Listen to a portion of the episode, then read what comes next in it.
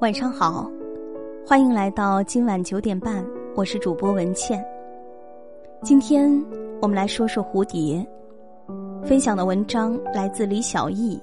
蝴蝶，只有成熟的稻谷才懂得弯腰。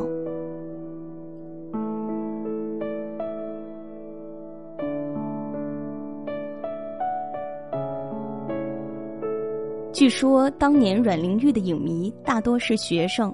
或者文艺青年，而蝴蝶的粉丝则是生活优越的中产阶级。文青向来无法代表时代的主流，于是，一九三三年，蝴蝶以两万一千三百三十四票当选电影皇后，阮玲玉只得到第三名。这种差异显然不是因为蝴蝶更美，单从外貌看，蝴蝶珠圆玉润、高贵大方。大脸大眼长身凉，虽然富贵逼人，却少了阮玲玉那种百转千回的妩媚。后者眉目间流转的哀愁与小清新，似乎更能打动观众。只是美人到了一定段位，能出位的便不再是容貌的比拼，性情、处事、性格、教养、才华、气质这些综合因素，都会为一个女子加分。或者减分。熟女蝴蝶，显然更胜一筹。一九二四年，中华电影学校招生，一千多人应试。一个叫胡瑞华的十六岁姑娘很忐忑。虽然家里最显赫的亲戚是父亲姐夫的哥哥，北洋政府内阁总理唐绍仪，但血缘的迂回早已稀释了亲情的力度。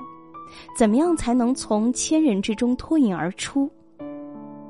他灵机一动，别出心裁的梳了一个横 S 发型，在左襟别了一朵大花，长长的耳坠古雅的从耳垂上流泻下来，身着长裙圆角短袄，很复古的打扮，在密密麻麻的时装新女性中卓然不群。他如愿以偿的成为中华电影学校第一期，也是唯一一期学生，系统学习影剧概论、电影行政、西洋近代戏剧史以及导演、化妆、舞蹈、唱歌等十多门课程，还有骑马、开车之类明星必杀技。从只有几个镜头的卖糖果的女孩到女一号，她积累着从量变到质变的能量。终于，秋善院让胡瑞华破茧为蝴蝶，成为邵逸夫哥哥邵醉翁创办的天一公司当家花旦。纵然天资再高妙，也没有人能够随随便便成功。蝴蝶在后来的回忆录里说：“天一太过于从生意眼光出发，影片的娱乐性功能多于艺术性，且多数影片停留在宣扬旧道德，不合时尚潮流。”虽然拥有一定的观众，但却不能给观众回味的印象。别的女星为情事苦恼时，她已经在考虑电影商业价值与艺术成就的统一，境界云泥。她颇有语言天赋，能说流利的粤语、闽南话、上海话，甚至为了学普通话，专门到北京拜梅兰芳为师。一九三一年，有声电影取代默片成为主流，他主演了中国第一部蜡盘发音的有声电影《歌女红牡丹》，演戏配音时在录音棚一待就是七个小时。虽然他自谦论演技我是不如阿阮的，但深陷情伤的阿阮付不出他这份功夫，所以他成为影坛无人能及的一姐。她的头像变成最时髦的装饰，她穿的旗袍、戴的首饰，一出街便被拷贝。八卦杂志关注着她的一举一动，把她的打扮从头到脚分析给读者，以她作为最美丽女子的模板，甚至她的酒窝也成了美女的重要标志。她是一个懂得入世的美人，竭尽所能的扮演好社交名媛、公众人物的各种角色。而不是做个纯粹的演员。张恨水评价他为人落落大方，一袭女儿之态，性格深沉、机警爽利。如与红楼人物比拟，则十之五六若宝钗，十之二三若袭人，十之一二若晴雯。一个淑女懂进退知分寸，温顺与坚韧兼有，理性与乖巧皆具，珍爱自己也不妨碍他人，有谁不愿意力捧呢？如果不是那三十箱毕生积蓄的丢失，她这辈子可能就安稳的和丈夫潘有生一起经营蝴蝶牌暖水瓶，在平等而尊重的婚姻中终老了。三十个箱子把戴笠送进他的生活，粉丝的热情有多可怕？看看刘德华就知道。他的骨灰级粉丝戴笠初到上海时，即使吃饭都成问题。也要买票去看蝴蝶的电影。当了复兴社特务处长之后，依旧频繁出现在南京的白天鹅电影院。他乐呵呵的对人说：“蝴蝶的一举一动和一颦一笑都恰到好处，什么角色让他一眼就活了？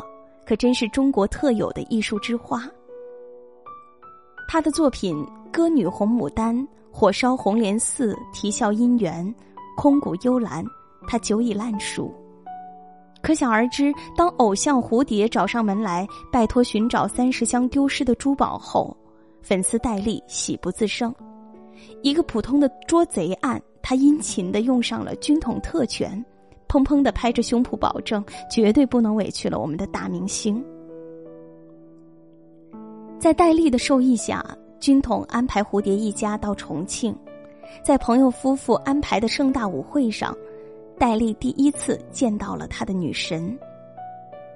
不过，高傲的梦中情人对他甚是冷淡，只跳了一支舞便离去了。戴笠怅然若失，接着锲而不舍。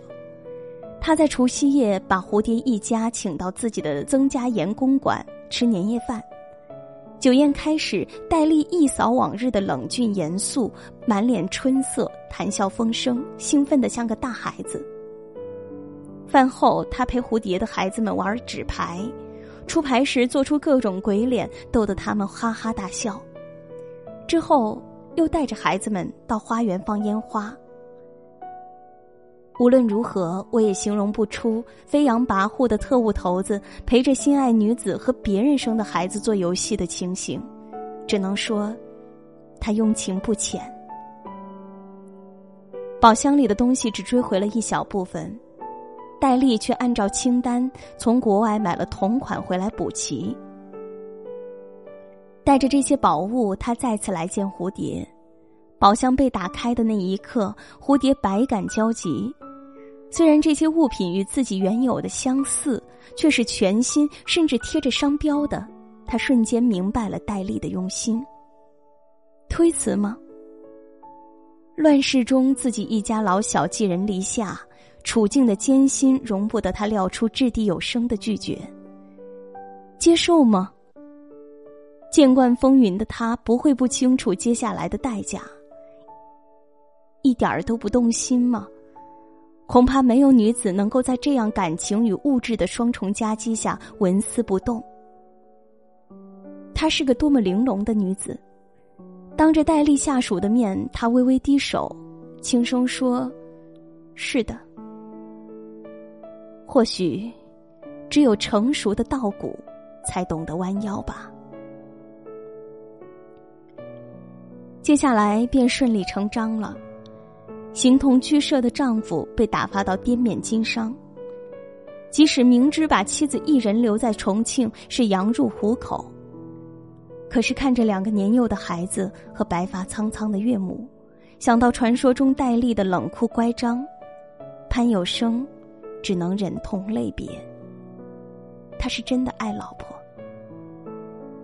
姑娘们，其实一个真正爱你的男子，无论如何也不忍让你去死，他宁愿守着有缺憾的你平静终老，也不舍得让你去取生舍义。终于和偶像走到了一起，粉丝的狂喜急需宣泄。他想吃南方的水果，他立即派飞机从印度空运。他说拖鞋不舒服，他一个电话让人弄来各式各样的鞋子给他挑。他随口说窗户小，光线暗，他急忙命令在公馆前方专门为他再建一幢花园洋房。他还选了地名吉利、环境优美的神仙洞，另修居所。为了汽车可以直达门口，省却他的爬坡之苦，他亲手测地形、修车道。所经之处，人畜撤离，房屋拆迁。他还亲自设计在斜坡上用石块镶成“喜”和“寿”两个大字，栽种各种奇花异草。甚至，他遣散了所有相好过的女子，而他已经三十六岁，最好的年华早已逝去。还拖着两个孩子离过一次婚。如果他愿意，比他年轻美貌的女子很多。他爱她吗？不用拿迫不得已来替他遮掩，也不用揣测他是否移情。一个三十六岁的熟女，太明白爱情是什么，太清楚生活的起承转合，太了解人生的悲心与不得已。犹如他自己在重庆的日子里所说：“关于这一段生活，也有很多传言，而且以讹传讹，说蝴蝶也未吃亏。她的丈夫潘有生因此在当时唯一对外通道的滇缅公路来回走单帮，有戴笠主管的货运稽查处免检放行，确实也捞了一笔横财，成了确凿之据的事实。”现在我已年近八十，心如止水，以我的年龄也算高寿了，但仍感到人的一生其实很短暂的。对于个人生活琐事，虽有讹传，也不必过于计较，紧要的是在民族大义的问题上不要含糊就可以了。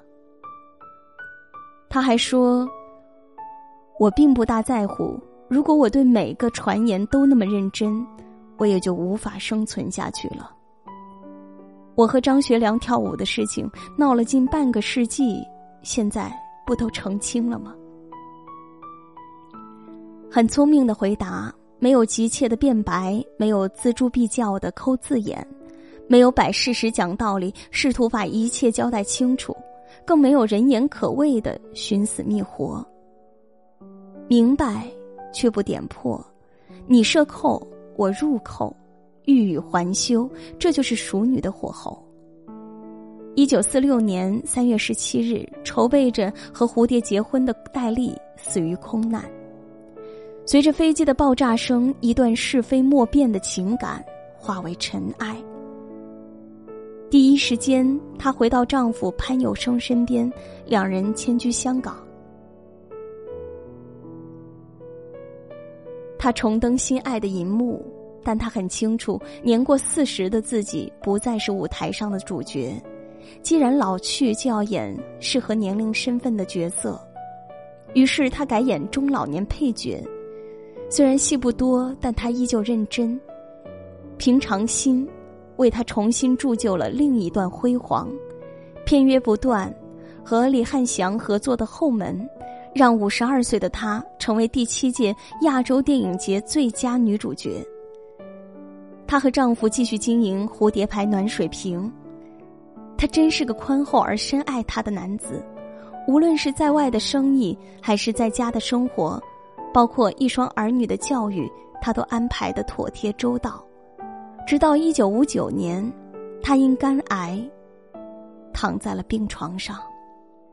那是他最痛苦的日子，他瞒着他病情，轻松的劝慰他，和他一起计划病愈后去欧洲疗养，期待着奇迹的发生。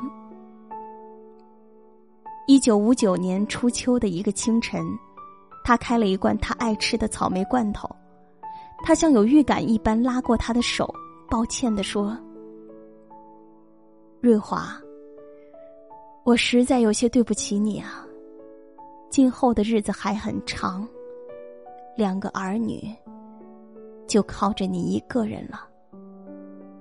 他演惯了别人的悲喜，却哭不尽自己的哀伤。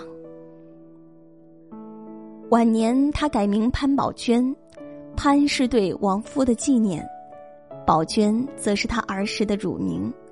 人生渐行渐短，他越发返璞归真。他把家安在温哥华一座靠海的二十五层的公寓里。每天阳光掠过太平洋的波涛，照进他的阳台。他和老姐妹们打麻将、学英语、逛唐人街，还结伴去参观了好莱坞。一九八九年四月二十三日，他说：“蝴蝶要飞走了。”这是他人生留下的最后一句话。八十一岁的古稀老妇依旧有着诗意情怀。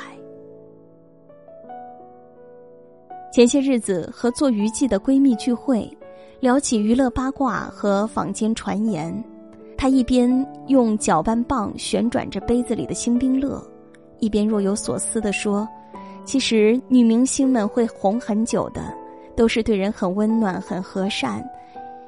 一个人想红，最重要的其实是拎得清和不骄傲。”听他说着，我竟不觉想到了。遥远的蝴蝶，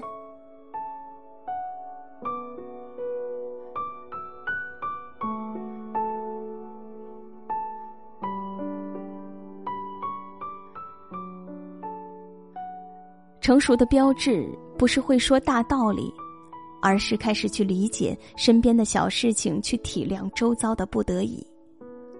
或许蝴蝶这样的熟女，才是深谙人生最好年华的女子。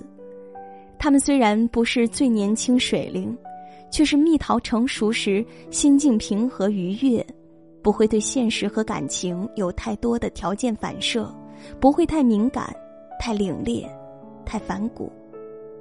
他们像秋天午后的阳光，剥离了春天的青涩、夏天的热烈，以及冬天的寒酷，有着融化一切温暖、静谧和性感。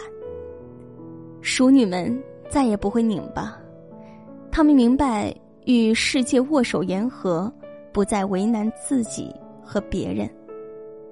最重要的是，他们懂得弯腰。今晚九点半就到这里，晚安，明天见。